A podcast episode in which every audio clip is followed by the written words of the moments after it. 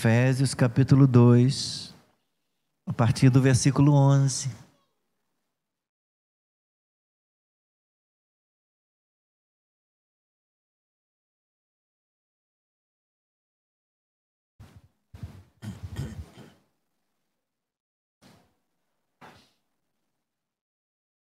Falamos no primeiro domingo, né, há dois domingos atrás, sobre esse texto com base nos três primeiros versículos, 1 a 3. Depois, no domingo passado, a partir do versículo 4, mas Deus, sendo rico em misericórdia, do 4 ao 10. E hoje vamos concluir com esta porção, ou vamos concluir, vamos para a nossa terceira mensagem, a partir do versículo 11. Gentios e judeus são unidos pela cruz de Cristo. Portanto, lembrem-se de que antes, ou de que no passado, vocês eram gentios na carne, chamados incircuncisão por aqueles que se intitulam circuncisão, que é feita na carne por mãos humanas. Naquele tempo, vocês estavam sem Cristo, separados da comunidade de Israel e estranhos às alianças da promessa, não tendo esperança e sem Deus no mundo. Mas agora, em Cristo Jesus, vocês que antes estavam longe foram aproximados pelo sangue de Cristo, porque Ele é a nossa paz. De dois povos Ele fez um só e na sua carne derrubou a parede de separação que estava no meio, a inimizade. Cristo aboliu a lei dos mandamentos na forma de ordenanças, para que dos dois criasse em si mesmo uma nova humanidade, fazendo a paz e reconciliasse ambos em um só corpo com Deus, por meio da cruz, destruindo a inimizade por meio dela. Leia comigo do 17 em diante. E quando veio, Cristo evangelizou paz a vocês que estavam longe e paz também aos que estavam perto, porque por meio dele ambos temos acesso ao Pai em um só Espírito. Assim, vocês não são mais estrangeiros e peregrinos, mas concidadãos dos santos e membros da família de Deus edificados sobre o fundamento dos apóstolos e profetas, sendo Ele mesmo, Cristo Jesus, a pedra angular. Nele, todo o edifício bem ajustado cresce para ser um santuário dedicado ao Senhor. Nele também vocês estão sendo edificados, junto com os outros, para serem morada de Deus no Espírito. Aleluia. Seja abençoada a leitura da palavra. Obrigado, Senhor. Obrigado pelo privilégio, pela bênção de agora podermos nos quedar aos teus pés, a fim de recebermos do Senhor instrução, direção, graça, vida, sabedoria. Ilumina, Senhor, o nosso entendimento de modo a compreendermos o texto que já fora revelado. Sim, que o Teu Espírito Santo, Senhor, me ajude a explicar, que o Teu Espírito Santo, Senhor, nos ajude a compreender e aplicar, ó Deus, esta palavra à nossa vida. Em nome de Jesus. Amém. Podeis sentar.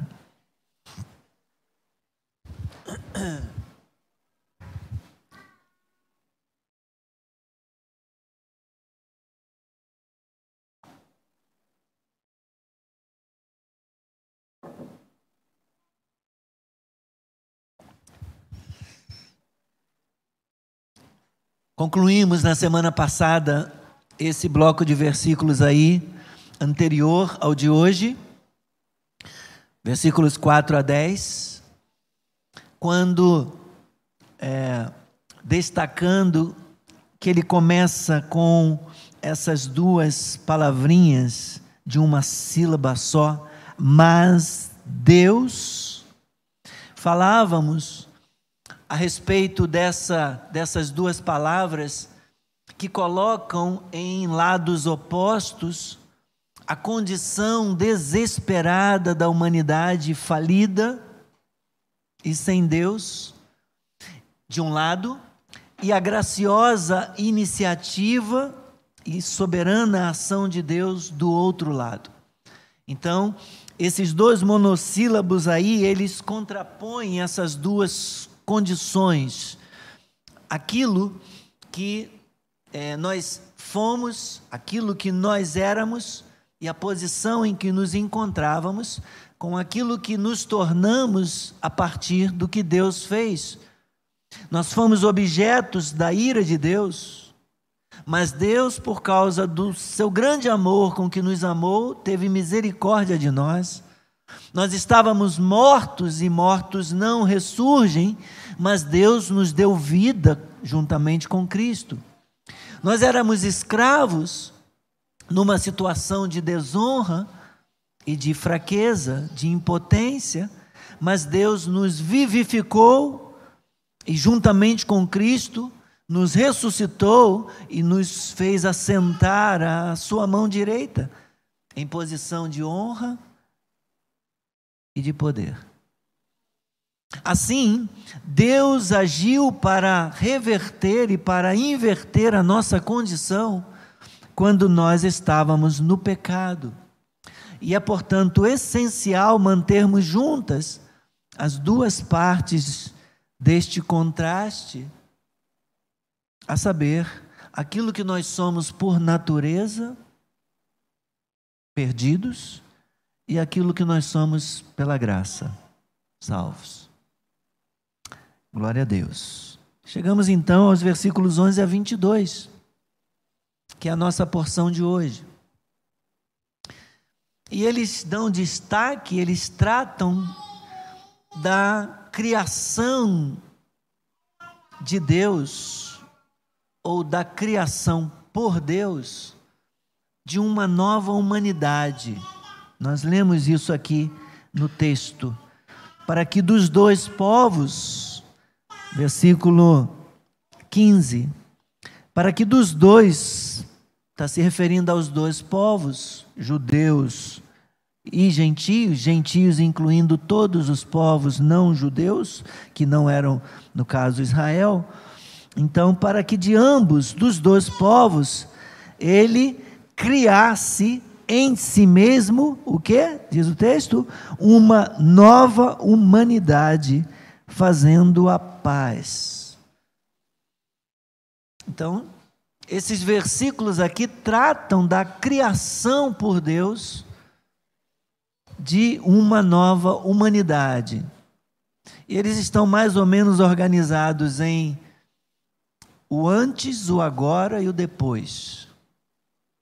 Então, nos versículos 11 e 12, nós temos o antes, aquilo que Deus fez no passado. Nos versículos 13 a 18, nós temos aquilo que Deus fez agora, depois que Cristo veio.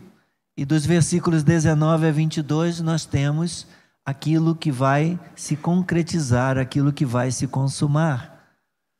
O antes, o passado, versículos 11 e 12, se relaciona com o contexto do capítulo 2, 1 a 3 Portanto, eu vou ler 11 e 12. Lembrem-se de que no passado vocês eram gentios na carne, chamados incircuncisão, por aqueles que se intitulam circuncisão, que é feita na carne por mãos humanas.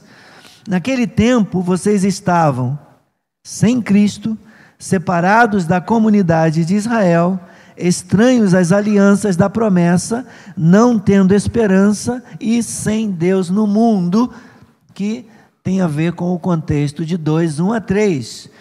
Vocês estavam mortos nas suas transgressões e pecados, nos quais andaram no outro tempo, versículo 2, segundo o curso deste mundo, segundo o príncipe da potestade do ar, do Espírito que agora atua nos filhos da desobediência, entre eles também todos nós andamos no passado, segundo as inclinações da nossa carne, fazendo a vontade da carne e dos pensamentos, e éramos por natureza filhos da ira, como também os demais. Então, o antes aqui, versículos 11 e 12, se relaciona com o contexto de 2, 1 a 3. O agora versículos 13 a 18, se relaciona com o contexto de 2, capítulo 2, versículos 4 a 8. O que ele diz aqui no 13? Mas agora, bem parecido, né? Com o, o, o, a partícula usada lá de versativa no versículo 4. Mas Deus, ele usa a mesma partícula aqui adversativa. Mas agora, Deus, em Cristo Jesus, vocês que estavam longe foram aproximados pelo sangue de Cristo, porque Ele é a nossa paz. De dois povos ele fez um só na sua carne, e na sua carne derrubou a parede de separação que estava no meio, a inimizade. Cristo aboliu a lei dos mandamentos na forma de ordenanças, para que dos dois criasse em si mesmo uma nova humanidade, fazendo a paz e reconciliasse ambos em um só corpo com Deus por meio da cruz, destruindo a inimizade por meio dela. E quando veio, Cristo evangelizou paz a vocês que estavam longe e paz também aos que estavam perto, porque por meio dele ambos temos acesso ao Pai em um só espírito. Isso isso tem relação com os versículos 4 a 8. Mas Deus, sendo rico em misericórdia, por causa do grande amor com que nos amou, e estando nós mortos em nossas transgressões, nos deu vida juntamente com Cristo pela graça vocês são salvos, e juntamente com Ele nos ressuscitou e com Ele nos fez assentar nas regiões celestiais em Cristo Jesus. Por que Deus fez isso? Deus fez isso para mostrar nos tempos vindouros a suprema riqueza da Sua graça em bondade para conosco em Cristo Jesus. Pela graça vocês são salvos mediante a fé. Isso não vem de vocês, é dom de Deus. Amém. E depois versículos 19 a 22, revela o que acontece com aqueles que creem depois que Jesus Cristo veio, viveu, morreu na cruz, ressuscitou dos mortos e ascendeu ao Pai, e foi entronizado e está entronizado, assentado à destra de Deus Pai. As pessoas, agora, por causa daquilo que Cristo fez, elas, sendo de qualquer tribo que for, de todas as tribos, povos, raças, línguas e nações, mediante a fé em Jesus Cristo, todas as pessoas de qualquer época, de qualquer era, de qualquer geração, de qualquer nação, as pessoas que creem em Jesus Cristo são vivificadas, estavam mortas, mas recebem vida, elas são unidas pela cruz de Cristo, estavam distantes, separadas, mas são unidas pela cruz de Cristo e passam a fazer parte de uma única nação, a nação santa, da qual Pedro fala lá em 1 Pedro 2,9: nação santa, povo escolhido, um só povo, povo de Deus, o povo da cruz, o povo do livro, uma só família, a família bendita do Senhor, que é chamada aqui no versículo 19 de família de Deus. Veja, assim vocês não são mais estrangeiros e peregrinos, não são mais estranhos de fora, vocês são cidadãos com concidadãos dos santos e membros da família de Deus. Deus então escolhe, Deus aproxima, Deus perdoa, purifica, Deus vai salvando pessoas de todo tipo, de toda língua, de toda tribo, de toda raça. Tem alguma professora da escola bíblica que trabalha à noite que possa, de repente, dar uma atenção e ajudar a mamãe um pouquinho? Lá atrás, de repente, na salinha? Obrigado, Camila, pelo carinho.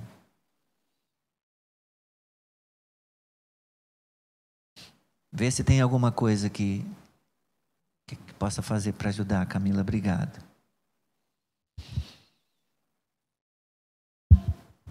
Existe uma coisa entre os seres humanos que é antiga e que tem se espalhado, se alastrado desde a queda, registrada lá em Gênesis 3, quando o homem escolheu ser hostil a Deus, quando o homem escolheu ser autônomo, ser independente. Desde que os nossos primeiros pais, Adão e Eva, pecaram, o homem se tornou alienado, separado do Criador e também separado do seu semelhante. O pecado destruiu os, os nossos relacionamentos. Somos estranhos em um mundo onde deveríamos nos sentirmos em casa. Somos alienígenas em lugar de cidadãos do mundo. Desde a queda, nós estamos constantemente rivalizando uns com os outros.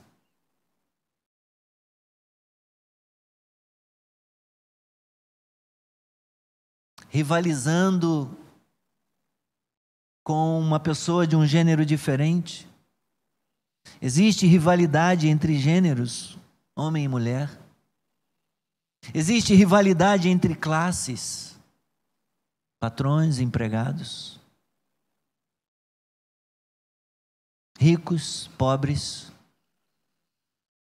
Existe rivalidade entre raças, negros, brancos, índios. Entre casais, marido e mulher. A rivalidade entre gerações, pais e filhos. Rivalidade entre irmãos e irmãs. Rivalizamos, às vezes, dentro da própria casa. Na mesma família.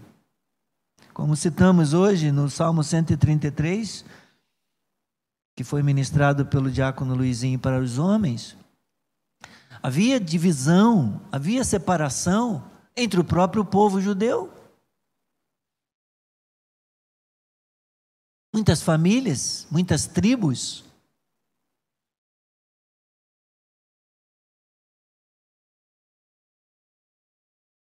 Mas Deus propôs no seu coração, Deus intentou, planejou unir as distâncias e unir os distantes, aproximar e colocar todos num, num só lugar, num só povo, debaixo da mesma bênção. E é disso que Paulo falava aqui nos versículos 12. Ele falava de uma dupla alienação gentia dos não-judeus separados de Deus e separados de Israel. Isso era algo tão intenso, tão forte, que no templo judeu havia uma parede de separação, como diz o versículo 14. Porque Ele é a nossa paz, de dois povos Ele fez um só e na sua carne derrubou a parede de separação que estava no meio. Havia no templo uma parede, literalmente falando, uma parede que separava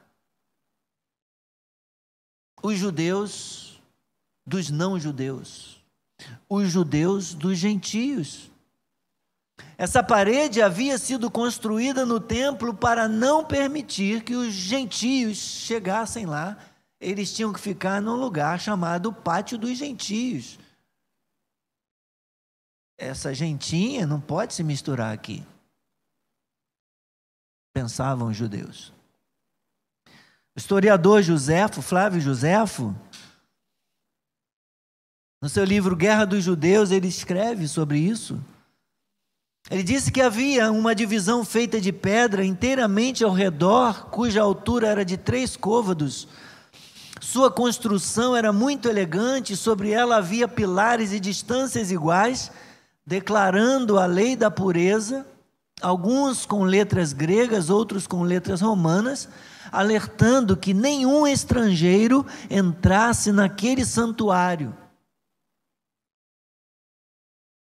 Há pouco mais de 100 anos, duas das notificações gregas foram descobertas, uma em 1871 e outra em 1935. A primeira está exposta, né, está à mostra no Museu de Istambul, na Turquia. É uma tábua de calcário branco com a largura de quase um metro.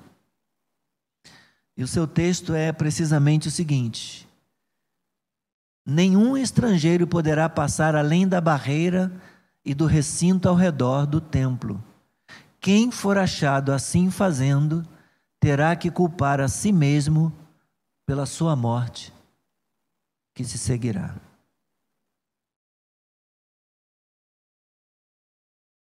Havia, portanto,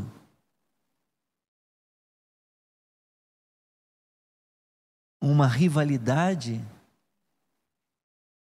muito forte.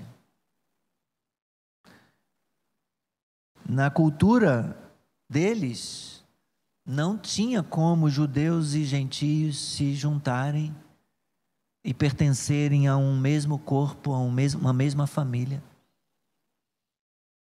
Porque havia uma distância, havia uma inimizade feroz, havia um ódio muito grande.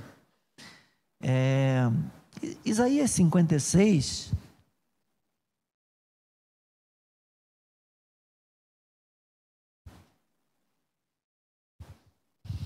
Fala desta rivalidade.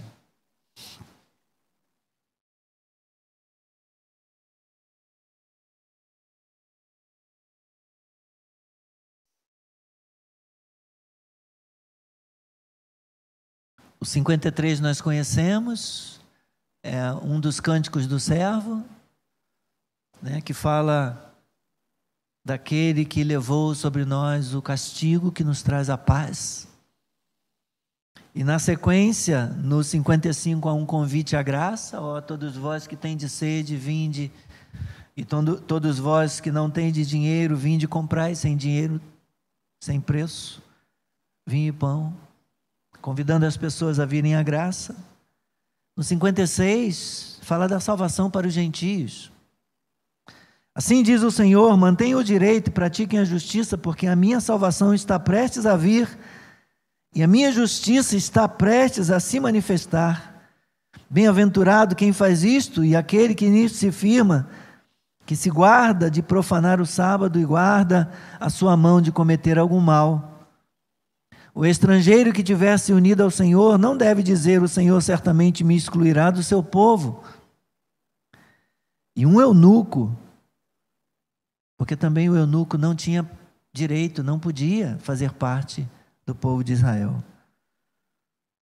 E o eunuco não deve dizer: Eis que eu sou uma árvore seca, que eu sou amaldiçoado, porque assim diz o Senhor aos eunucos que guardam os meus sábados, escolhem aquilo que me agrada e abraçam a minha aliança, eu darei no meu templo e dentro das minhas muralhas um memorial e um nome melhor do que filhos e filhas.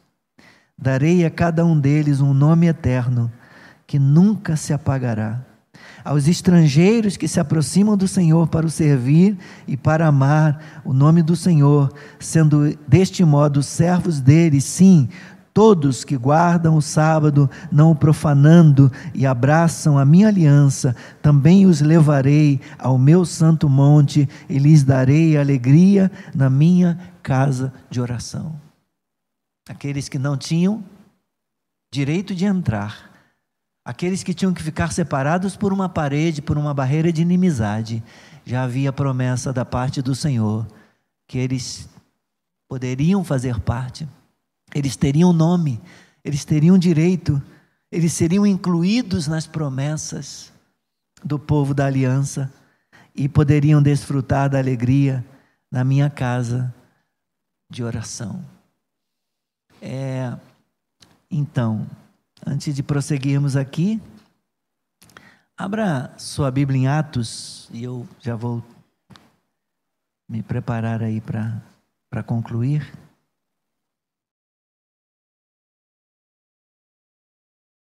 Atos dos Apóstolos, capítulo 8.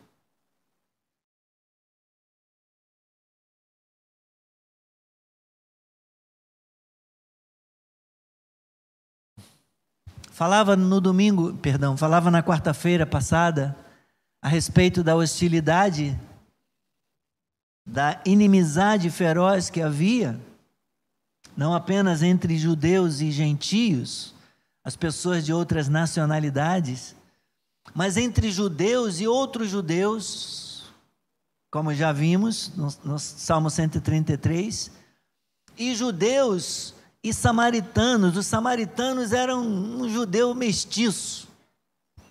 Era, eram judeus que tinham se misturado com outras pessoas. Se você gosta de anotar, é, segundo livro de Reis, no capítulo 17, segundo Reis 17, eu não vou abrir agora esse texto, nós vamos ler Atos. Mas segundo Reis 17, 24 a 28 e 33 a 34, fala é, a respeito da ocasião quando é, os, os reis assírios trouxeram pessoas e colocaram para morar em Samaria, junto com outros judeus que tinham sido deixados lá. Então eles se misturaram, eles começaram a conviver e se misturaram e casaram entre si, e, e houve essa mistura, misturaram a religião deles também. E lá em 2 Reis fala a respeito disso, quando os reis assírios importaram estrangeiros, trouxeram estrangeiros para habitar em Samaria. Essa rivalidade entre judeus e samaritanos, ela já durava cerca de mil anos, irmãos. E os samaritanos eram, portanto, desprezados pelos judeus. Mas quando quando a igreja começou e Deus espalhou os irmãos a partir da perseguição sob Saulo de Tarso, e Atos nos registra isso, com a morte de Estevão, eles se espalham. Filipe vai para Samaria, começa a pregar o evangelho. Depois Pedro e João são enviados e ora por eles para receberem o Espírito Santo. Tem alguma coisa mudando. O Espírito Santo havia descido sobre eles. Eles já não eram mais as mesmas pessoas, eles tinham sido transformadas. João, quando estava com Jesus e eles iam passar lá pela aldeia dos samaritanos, e uma vez que eles rejeitaram a Jesus, não quiseram dar guarida para Jesus lá, João perguntou: Senhor, quer que mande descer fogo do céu? Jesus falou: Vocês não sabem de que espírito vocês são. Então eles não oraram para vir juízo, ira divina sobre os samaritanos. Mas agora, depois do Pentecoste, cheios do Espírito Santo, Filipe vai para lá, prega, uma multidão de samaritanos se converte ao, ao Evangelho, crê em Cristo, e a igreja, os apóstolos enviam de Jerusalém Pedro e João para ver se era isso mesmo que estava acontecendo, e eles vão e testificam a conversão dos samaritanos e eles oram, eles oram. E João está participando lá, levantando as suas mãos, não mais para que venha fogo, para que venha ira divina e fogo consumidor sobre os samaritanos, mas para que venha outro fogo, para que desça sobre eles o fogo do Espírito Santo. Eles recebem o Espírito Santo. Quando João, Pedro e João vão retornar para Jerusalém, eles vão passando por todos os lugares, por todas as cidades de samaritanos, e o versículo 25 do capítulo 8 diz: E eles, porém, tendo dado o seu testemunho e pregado a palavra do Senhor, voltaram para Jerusalém e evangelizavam muitas aldeias dos samaritanos. E o que, que vem na sequência? Filipe, houve um recado do anjo do Senhor o anjo do Senhor fala: Felipe, sai daí. Já tem muita gente pregando por aí, os apóstolos agora estão pregando para os samaritanos também. Eu quero que você vá para o deserto. Felipe vai para o deserto E Deus marca um encontro com o etíope, com o eunuco etíope, duplamente separado da comunidade de Israel. Primeiro, porque era estrangeiro, e segundo, porque era eunuco e não deveria ter direito, mas ele, talvez um prosélito, vem a Jerusalém para adorar. Ele deixa seu país, ele era uma autoridade é, importante lá do governo da Etiópia, da rainha é, etíope o encarregado dos tesouros da rainha etíope. Mas ele vem adorar em Jerusalém. E então, Deus marca um encontro com ele, manda Felipe aparelhar-se com a, a, carruagem que está transportando ele. E o que, que acontece? Ele está lendo uma passagem, ele está lendo Isaías 53. E Felipe se aproxima da carruagem e o, e o ouve lendo em voz alta e pergunta para ele: Você entende o que está lendo? Versículo 30. Ele responde: Como poderei entender se ninguém me explicar? Felipe convida ele, perdão, o eunuco convida Felipe para subir e sentar-se ao seu lado. E então a passagem era: foi levado como ovelha ao matadouro, como um cordeiro mudo diante do seu tosqueador. Ele não abriu a boca, na sua humilhação lhe negaram justiça. Quem poderá falar da sua descendência? Porque a vida dele é tirada da terra. O eunuco diz para Filipe: Peço que me explique a quem se refere o profeta. Ele fala de si mesmo ou fala de outra pessoa? Então Filipe explicou, e começando com esta passagem da Escritura, De Isaías 53, 7 e 8, anunciou-lhe a mensagem de Jesus. Ele é o Cristo, mais importante do que os sacrifícios que você veio Desta vez para participar lá no templo e tantas outras vezes você veio para participar no templo. Esse é o único sacrifício agradável a Deus. Esse cordeiro morreu uma vez por todas, ele foi imolado e é disso que você precisa. Isso pode mudar a sua vida, isso pode transformar a sua vida. Você pode continuar lendo Isaías. Talvez Felipe possa ter dito isso para ele. Continue lendo o profeta Isaías. Imagine o eunuco chegando em Isaías 56 e lendo: Você não tem mais que se considerar uma árvore seca, um amaldiçoado, porque eu lhe darei um nome, eu lhe darei uma alegria maior do que filhos e filhas. Você vai desfrutar de uma alegria. E olha o que diz aí o versículo finalzinho, versículo 39. Felipe vai batizá-lo. Quando saíram da água, o Espírito do Senhor arrebatou Filipe e o eunuco não ouviu mais. E ele foi seguindo o seu caminho como? Cheio de alegria, porque ele tinha reconhecido o Rei dos Reis, o Senhor dos Senhores, o Cordeiro de Deus que tira o pecado do mundo. Ele tinha compreendido a revelação da Escritura. O que está acontecendo aqui com a igreja, irmãos? Não há mais barreira, não há mais parede de separação. Saiam, vão pelo mundo, levem esse evangelho. A obra da cruz une agora judeus e gentios, judeus e judeus, judeus e samaritanos, judeus e etíopes, eunucos, longe, perto, pequeno, grande, rico, pobre, negro, negro, branco, flamenguista, vascaíno, não importa, tricolor, botafoguense, não importa, Cristo por sua cruz, Ele une, Ele une. Os que têm diferenças, os que são diferentes, os que, estão, os que são divergentes, os que estão separados, aleluia, louvado seja o nome do Senhor. É possível que Paulo tenha ouvido falar dessa experiência, porque quando isso aqui aconteceu, ele estava prendendo pessoas e mandando açoitar e matar. Ele só vai se converter no capítulo da frente, em Atos, no capítulo 9, a gente vai falar nos próximos cultos aí, agora sobre a conversão, a maior conversão da história, a conversão de Saulo. Mas eu creio que ele deve ter ouvido falar é, da experiência dos outros apóstolos, de Pedro, João, da experiência de Filipe com a evangelização dos samaritanos e também do eunuco. Mas Paulo, Paulo teve uma experiência dele mesmo em Atos, no capítulo 21, rapidamente.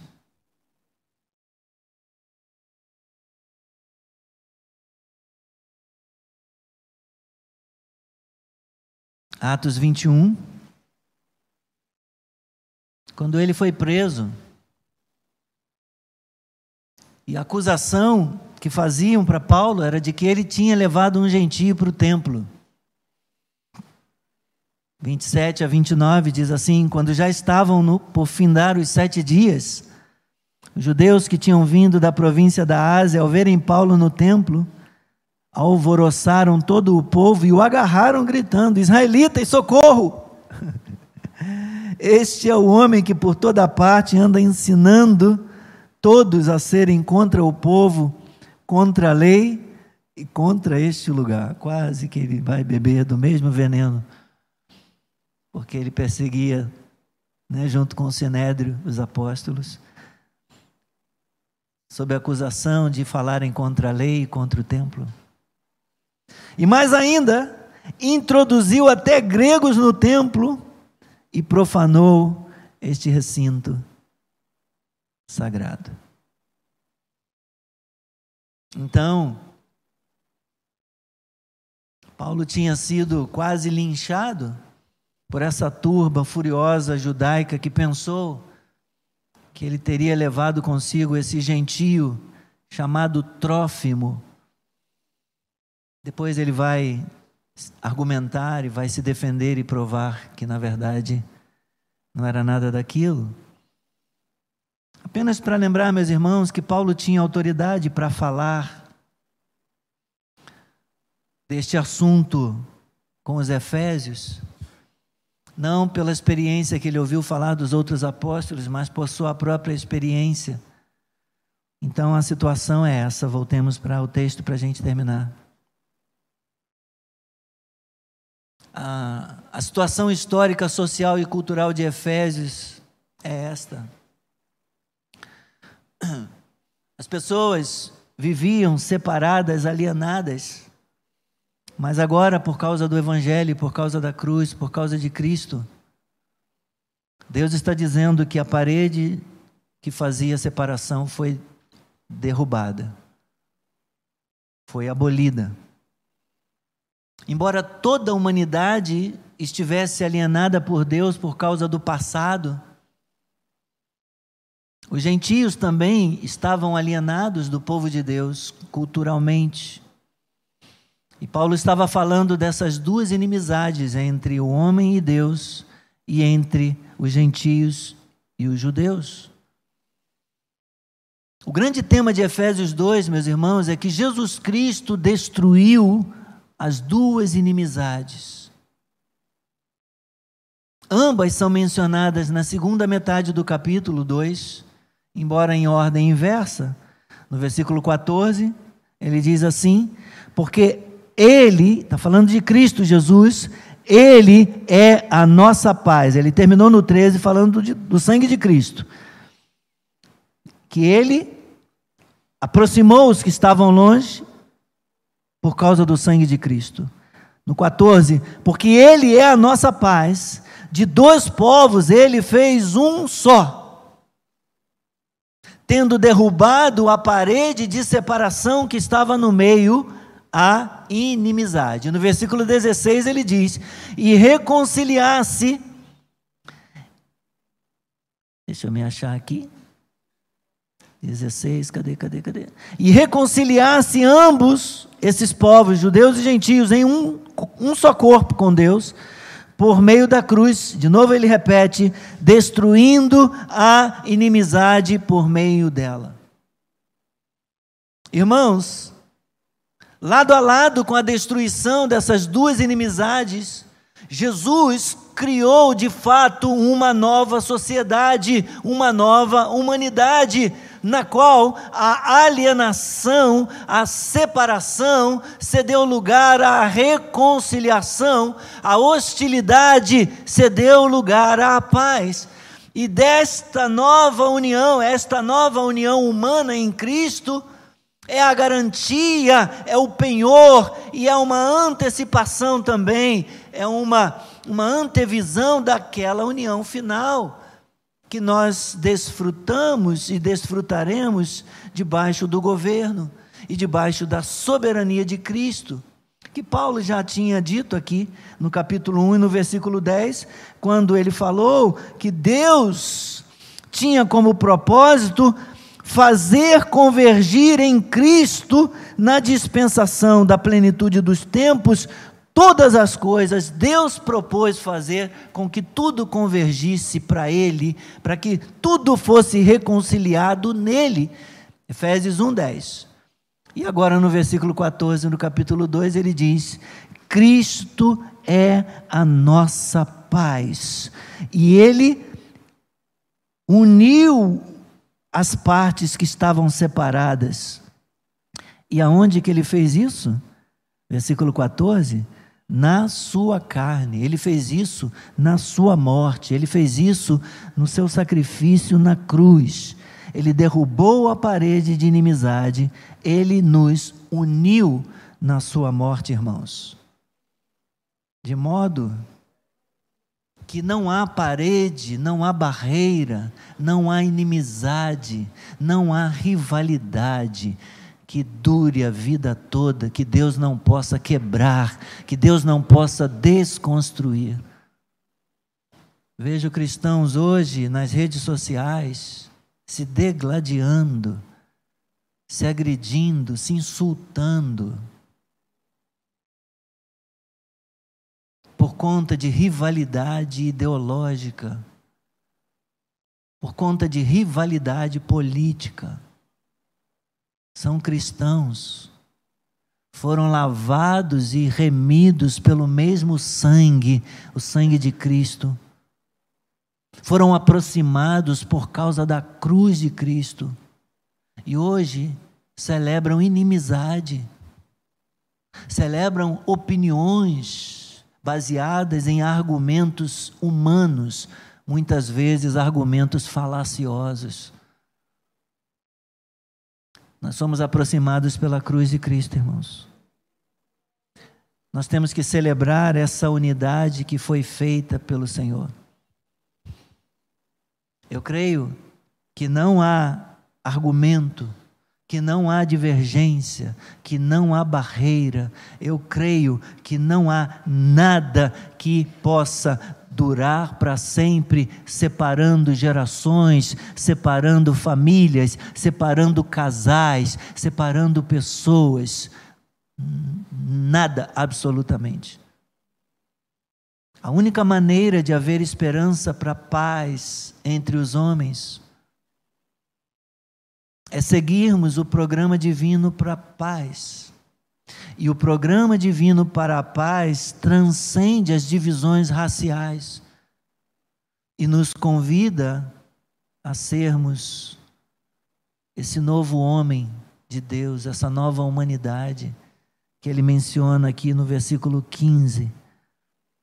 Cristo aboliu a lei dos mandamentos na forma de ordenanças.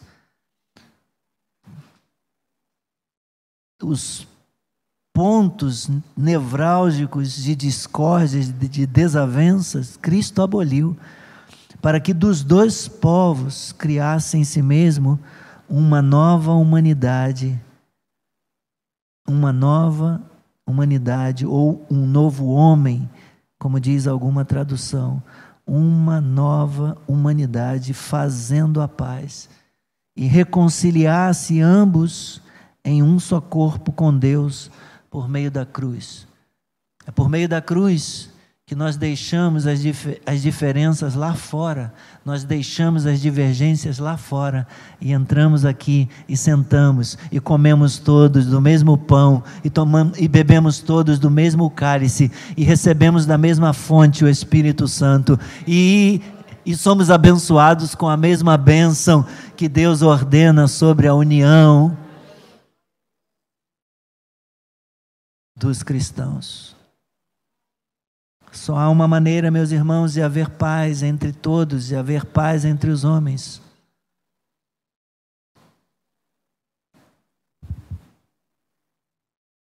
Cristo é a única forma, é a única maneira.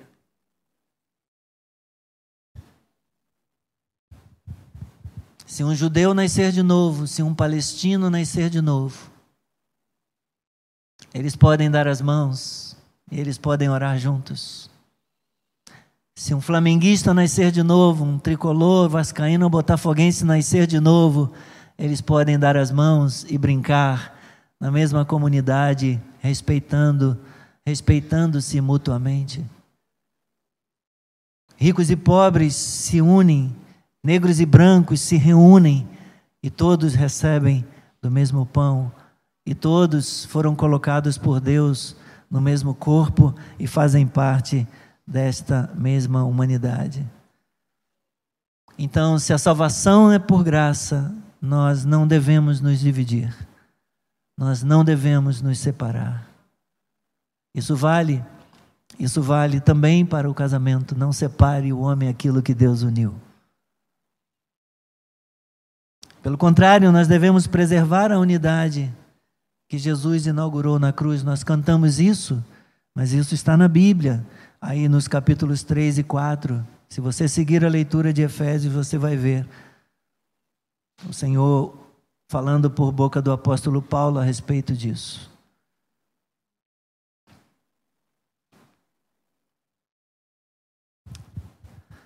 Que o Senhor seja louvado.